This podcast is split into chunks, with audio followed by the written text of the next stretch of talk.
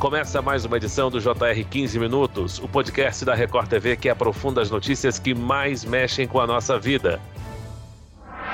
Empresários do setor de reciclagem foram alvos de uma operação da Polícia Federal no Rio de Janeiro. Segundo as investigações, o grupo teria criado empresas fantasmas para burlar o pagamento de 5 bilhões de reais em impostos. Os impostos fazem parte do dia a dia das pessoas, mas a sonegação fiscal se tornou comum no país. De acordo com o Instituto Brasileiro de Planejamento e Tributação, o Brasil deixa de arrecadar mais de 417 bilhões de reais por ano com impostos devido às sonegações de empresas. A prática é crime com previsão de multa e até prisão. O que é a sonegação fiscal? Por que, apesar de avanços, muitos brasileiros continuam sonegando? O que acontece com pessoas que sonegam impostos e os prejuízos prejuízos para o país. 15 Minutos discute essa prática com o um advogado especializado em direito empresarial e em gestão e políticas públicas, Caio Ferrares. Seja bem-vindo, doutor. Muito obrigado por me receber. É sempre um prazer poder contribuir. E quem participa comigo desta conversa é o repórter da Record TV no Rio de Janeiro, Pedro Paulo Filho. Pedro, recentemente a Polícia Federal deflagrou a Operação Sucata, em conjunto com a Receita Federal, tendo como alvo um grupo empresarial que deve mais de 5 bilhões de tributos à União. Explica pra gente. Oi, Fara. Obrigado pelo convite convite. Olá, doutor Caio. Fara, os agentes deixaram a sede da PF para cumprir mandados de busca e apreensão em endereços aqui no Rio de Janeiro e na Baixada Fluminense. O alvo dessa operação foi um grupo de empresários de uma mesma família que produz insumos para a indústria a partir da reciclagem de sucata, ferro e alumínio, por exemplo. Eles teriam usado mais de 50 empresas, a maioria fantasma, para burlar o pagamento de impostos no Rio e em outros estados. Doutor Caio, esse não é um caso isolado.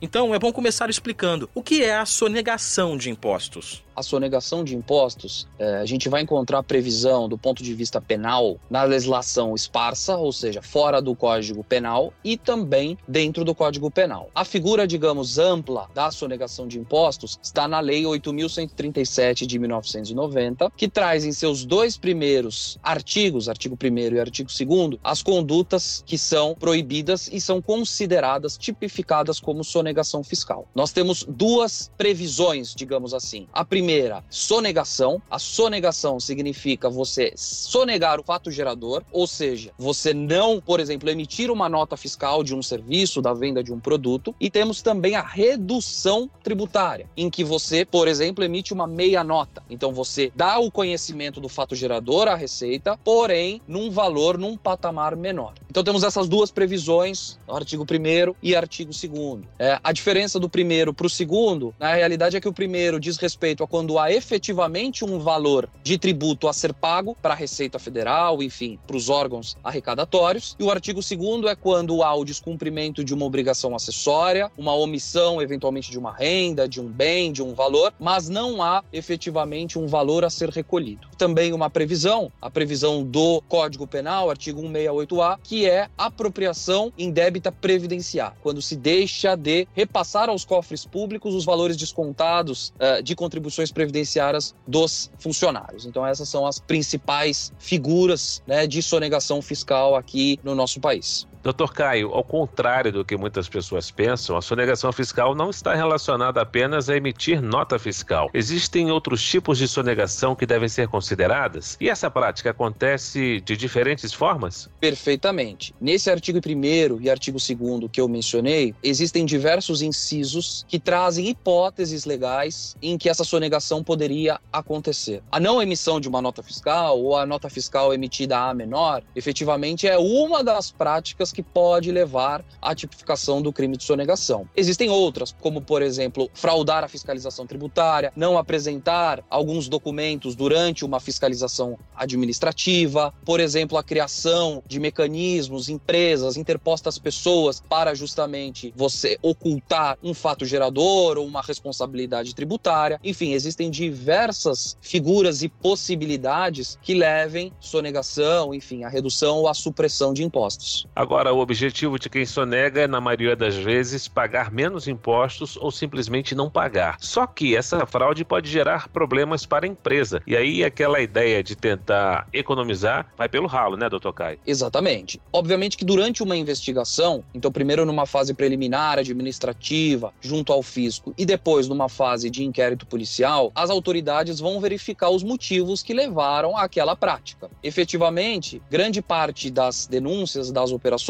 tratam de fraudes, tratam de operações simuladas, realmente com o intento, com o intuito de pagar menos. Agora, existem outras situações em que o imposto é declarado, o fato gerador ele é trazido ao conhecimento das autoridades fiscais e não é pago por erros que também são comuns. Nossa legislação tributária ela é bastante confusa, questões de saúde financeira, então também não descarto essas possibilidades. Mas de uma e de outra, é sempre muito importante que as empresas estejam muito bem assessorados, porque às vezes o barato sai caro. Justamente nesse aspecto, você buscar ali um caminho que aparentemente pode ser considerado mais rápido, mais fácil, mais econômico, pode gerar um custo muito maior, porque justamente depois com uma cobrança a posteriori, você vai ter inclusão dos acréscimos legais, juros e multa, né? Multa que pode chegar até 150% do valor do imposto. Então, realmente é uma economia que pode gerar um bolo que inviabilize inclusive a continuidade operacional e comercial da empresa. Doutor, em quais setores da economia a sonegação de impostos é mais frequente? Os setores que mais sonegam impostos impostos, a gente pode falar principalmente circulação de mercadorias, empresas que estejam ali recolhendo ICMS, porque se trata de uma legislação extremamente densa, complexa, interestadual, então há movimentações interestaduais. Então aqui eu posso citar, por exemplo, ramo dos combustíveis, eu posso citar aqui varejistas alimentícios, né? Então assim, produtos que gerem essa circulação, crédito, então a gente tem toda uma lógica aí de tomada de créditos, eh, de substituição tributária área, enfim. Me parece que quanto mais complexa questão do recolhimento de tributos e acessórios também, quanto mais difícil entender essa legislação, abre margem tanto para o lado de boa-fé, de erro, pode causar uma sonegação ou uma redução, como também da má-fé, da fraude, porque é tão complexo que te possibilita aí diversas empreitadas, digamos assim, com o intuito de sonegar esses impostos. É, além disso, esse problema não é encontrado só em empresas de pequeno e médio porte. Hoje, muitas grandes empresas podem sonegar impostos no Brasil. Doutor, os ricos têm estratégias para tentar escapar das obrigações com a Receita Federal? A sonegação fiscal, o não cumprimento da, da legislação tributária, não é exclusividade de autônomos, pequenas empresas, empresas familiares. Efetivamente, há notícias, né, até pela imprensa, de grandes conglomerados que estão discutindo aí em esfera administrativa ou até mesmo em esfera penal procedência do pagamento de impostos. Com relação à criação de estruturas efetivamente, quanto mais uh, recursos e mais conhecimento uma empresa, uma pessoa tiver, ela tem a possibilidade de pensar em métodos diferentes. E não só aí com o intuito de sonegação, mas também de planejamento tributário, de novas teses de recolhimento ou de não recolhimento. A gente precisa também entender esse outro lado, que o Brasil, repito, temos uma legislação extremamente complexa e até haver um, uma decisão final aí de um Supremo Tribunal Federal a respeito da inclusão ou não de determinado imposto na base de cálculo, ou efetivamente obrigações acessórias, se devem ou não devem cumprir, a gente tem uma margem grande aí, um quadro em branco para pessoas de boa fé e má fé entrarem. Então acho que o importante aqui é a gente pensar caso a caso. Por isso da importância, da essencialidade de uma investigação bem conduzida pelas autoridades administrativas e posteriormente pelas autoridades de persecução penal. Doutor Caio, empresas e pessoas de má fé continuam a sonegar bilhões em impostos. O caminho à transparência ainda tem falhas, apesar dos avanços? Com certeza, com certeza. A gente tem que pensar aqui na questão tributária do ponto de vista política pública a arrecadação tributária é majoritariamente a fonte de receita de qualquer entidade pública. A partir disso, é de vital importância que haja controle rígido e uma fiscalização rígida a respeito dessa arrecadação, justamente porque os custos, as despesas do governo, elas estão lá. Então vamos pensar no município, o município ele tem 100 de custo e ele tem uma previsão orçamentária de 100 de receita, majoritariamente com impostos. Se você tem um aumento de sonegação, efetivamente os seus custos estão ali iguais e você vai ter um problema orçamentário grande, um déficit muito, muito relevante. E isso significa menos investimento em segurança, em escola, saneamento. Então, assim, há uma necessidade grande de se fiscalizar. Por outro lado, a gente tem que também entender o lado do contribuinte, em que não é possível nós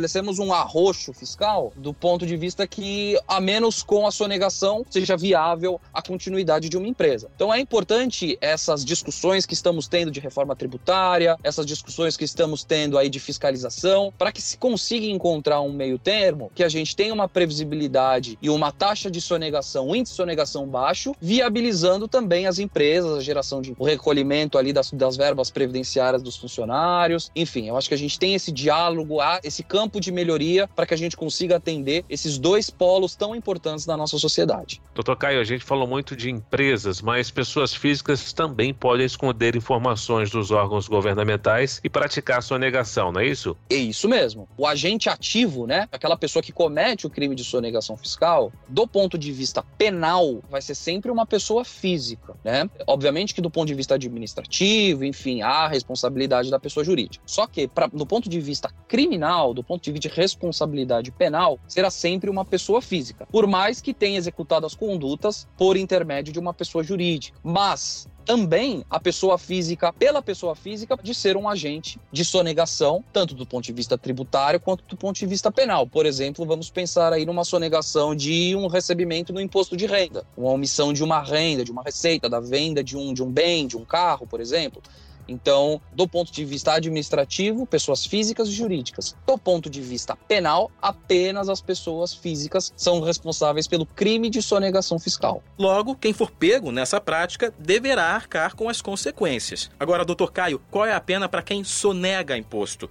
A punição pode variar de acordo com a gravidade das infrações? A pena, tá? Então, especificamente essa lei 8137, que trata aí dos crimes contra o sistema tributário, a pena da sonegação fiscal é de 2 a 5 anos, tá? De reclusão de liberdade uh, e multa. Essa multa e essa pena, a gente tem esse alcance de 2 a 5 e a multa que pode variar ali de 14 a 200 é, aproximadamente salários mínimos, é um pouquinho mais, né? 1.700. Então, essa variação vai ficar a critério do juiz, que vai analisar, entre outras coisas, a conduta social, a personalidade, os motivos do crime, né? Então, ele vai fazer essa análise e aí ele vai fazer a dosimetria, ele vai conseguir mensurar dentro dessa régua qual que seria a pena aplicada para aquele agente. Se lembrar também que no caso do, da Lei 8.137, é, existe também a previsão é, de um aumento de pena né, em decorrência de um grave dano à coletividade. Então, uma sonegação que gere um grave dano à coletividade. E, recentemente, os tribunais superiores estão estabelecendo que esse, esse patamar seria um milhão de reais. E aqui é acrescidos juros e multa. Então, uma sonegação fiscal que ultrapassa esse valor de um milhão é considerada como um grave dano à coletividade e, por consequência, também vai ter um aumento de pena. O que fica claro, doutor, é que quando as empresas ou as pessoas sonegam impostos, acaba faltando dinheiro para investir em serviços públicos. Ou seja, a conta acaba ficando para a sociedade, para o cidadão comum. É isso? Perfeitamente. Temos que entender os impostos não simplesmente como uma obrigação em si mesma, ela é a principal fonte de receita do Estado. Então, não ter uma, uma arrecadação que se assemelhe à previsão orçamentária anual, enfim, obviamente essa conta vai ser paga de alguma forma, que vai ser muito em função desse déficit aí da prestação de serviços públicos.